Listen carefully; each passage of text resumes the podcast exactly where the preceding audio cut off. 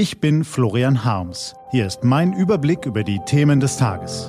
T-Online-Tagesanbruch, was heute wichtig ist. Donnerstag, 2. April 2020. Wir sind dem Coronavirus nicht schutzlos ausgeliefert. Drei Entwicklungen machen Hoffnung. Eine App, ein Test und eine bemerkenswerte Studie. Gelesen von Ivi Strüving.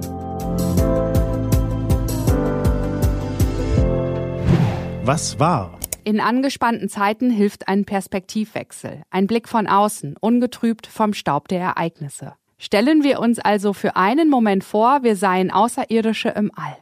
Wir säßen dort oben auf dem Mars und blickten auf die Erde hinunter, wo die Zweibeiner seit Jahrzehnten umeinander wuseln. Doch vor zweieinhalb Wochen hörten sie schlagartig auf mit dem Gewusel, plötzlich fror das Leben ein, alle zogen sich in ihren Bau zurück, nichts geht mehr. Ein exogener Schock hat die Zivilisation auf diesem Planeten erfasst. Ein Virus ist aufgetreten, neu, gefährlich, hoch ansteckend. Kein Wunder, dass sich die Lebewesen auf dem Planeten da unten Hals über Kopf in ihre Behausungen flüchten.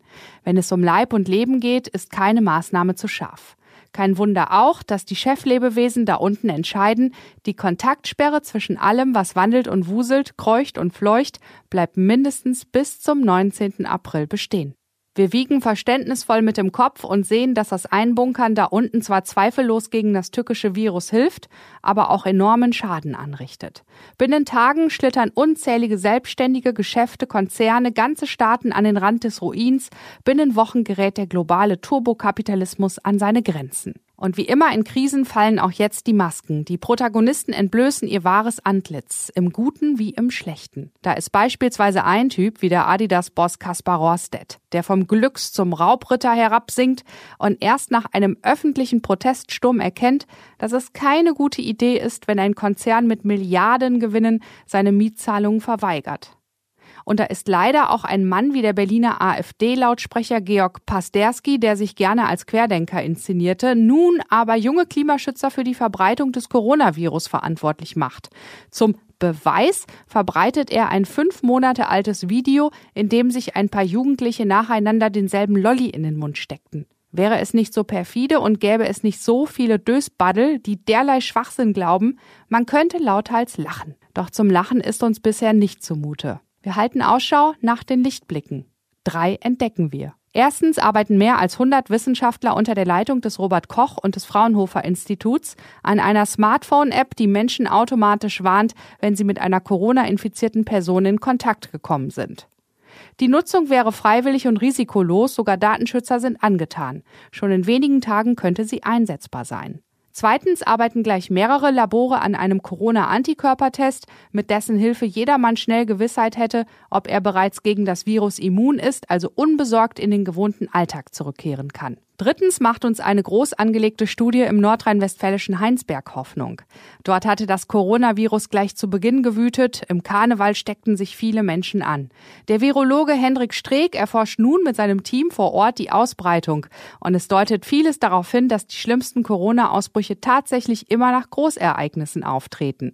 Den Karnevalsfeiern in Heinsberg, der Après-Ski-Party in Ischgl, dem Fußballspiel in Bergamo, der Fete in einem Berliner Club. Zugleich zeigt sich, die Virenspuren im Umfeld der Betroffenen, zum Beispiel auf Türklinken, Smartphones, TV-Fernbedienung, waren ungefährlich und nicht mehr ansteckend. Auch wurde bislang keine Infektion bei flüchtigen Begegnungen zwischen Menschen nachgewiesen, etwa im Supermarkt oder im Bus. Der Virologe formuliert daher ein vorsichtiges Zwischenfazit. Einerseits sollten wir in den nächsten Wochen und Monaten Veranstaltungen mit vielen feiernden Menschen auf engem Raum unbedingt vermeiden. Denn wenn wir noch einmal solche Großausbrüche haben, dann wird es schwer für unser Gesundheitssystem. Auf der anderen Seite glaube ich, dass Restaurants, Geschäfte, Supermärkte und so weiter kein Infektionsrisiko darstellen. So der Virologe. Noch brauchen Herr Streeck und sein Team ein paar Tage Zeit. Doch sollte es ihnen gelingen, ihre Hypothese zu erhärten, ließen sich die Ausgangsbeschränkungen möglicherweise in absehbarer Zeit lockern. Wenn das kein Lichtblick ist, was dann, denken wir hoch droben auf dem Mars. Manchmal hilft ja ein Perspektivwechsel. Der Blick von außen ungetrübt vom Staub der Ereignisse. Was steht an? Die T-Online-Redaktion blickt für Sie heute unter anderem auf dieses Thema. In Zeiten von Corona muss man zusammenhalten. Italiens Ministerpräsident Giuseppe Conte ist sich nicht zu schade, in einem Interview mit dem deutschen Fernsehen alle Bundesbürger um Hilfe zu bitten. Deutschland möge seinen Widerstand gegen gemeinsame Staatsanleihen aufgeben. Andernfalls, das ergänzen wir in Gedanken, könnte Italien bald in den Staatsbankrott schlittern, mit schlimmen Folgen für alle Euro-Länder. Diese und andere Nachrichten, Analysen, Interviews und Kolumnen gibt's den ganzen Tag auf t-online.de und in der App. Das war der T-Online-Tagesanbruch vom 2. April 2020. Den Podcast gibt's auch auf Spotify. Einfach nach Tagesanbruch suchen und folgen.